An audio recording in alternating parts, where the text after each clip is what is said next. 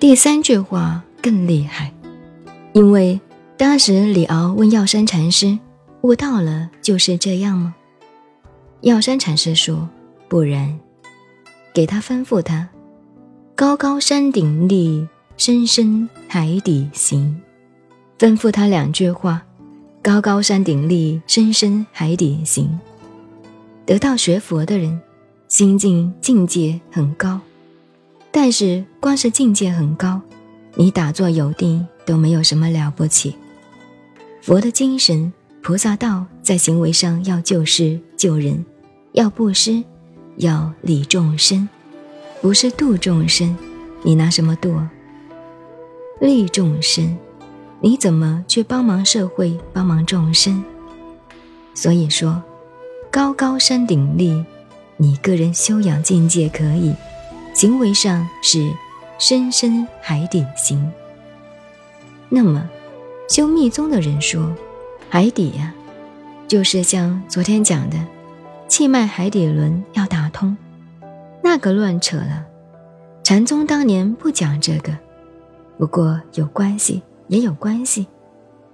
高高山顶立，深深海底行，而且吩咐李敖，闺阁中物。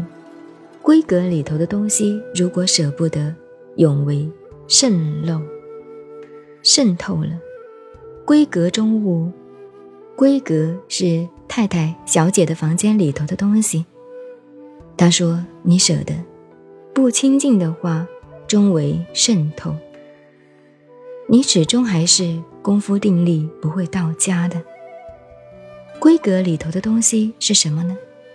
就是男人要女人，女人要丈夫，就是这个事。古文很美，我不给你说穿，你永远看不懂。闺阁中物，他说，这个你丢不掉，舍不得，终为渗漏，你永远不会圆满，不会成功的。等于你们讲漏丹、手淫、遗精，这些等等还没有搞好。就是厦门话、闽南话讲的“ “man 共了”，免讲，不要讲了。终为圣楼，所以吩咐他行为上，高高山顶立，深深海底行。现在要下来，张商英批评李敖，他说：“你理论上懂，功夫上没有到。”云在青天，水在平，眼光随指落深坑。他说：“根据你这一辈子的传记行为，惜花不耐风霜苦。你得意做官的时候，你学到心境很宽阔，很了不起；你失意不做官的时候，等于那个花一样，下雪刮风你就撑不住了。”不像松树，不像柏树，随便你怎么环境，自己还是仍然本色。他说：“你这个都没有做到，行为修行没有到，你还讲什么？”师傅吩咐你深深海底行，你一点都没有做到啊！学佛尽管学，做人做事的布施行为，你一点都没有做到。他是这样批评的。你看，禅宗里头都是诗词，要不然，哗一声要打你一棒，叫做棒喝。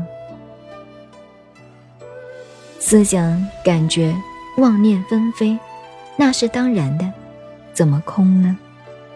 不是说怕这个思想杂念，把它压下去，压下去这个作用。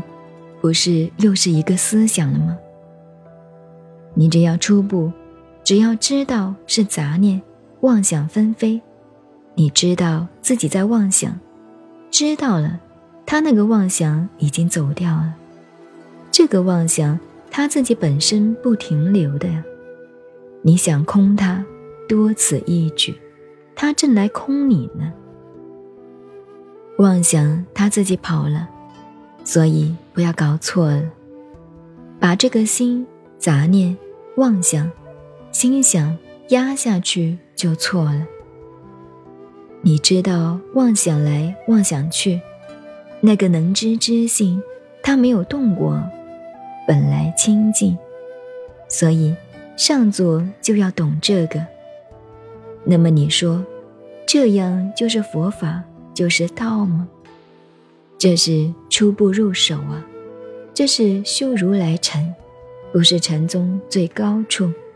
初步入手渐修法门，最好的一个路子。那么，你心中要问了：是不是有一天，真正所有妄想杂念，通通自然会清净啊？会的，这是佛法跟科学结合告诉你了。那就修安诺波罗，修止息，就止在息住。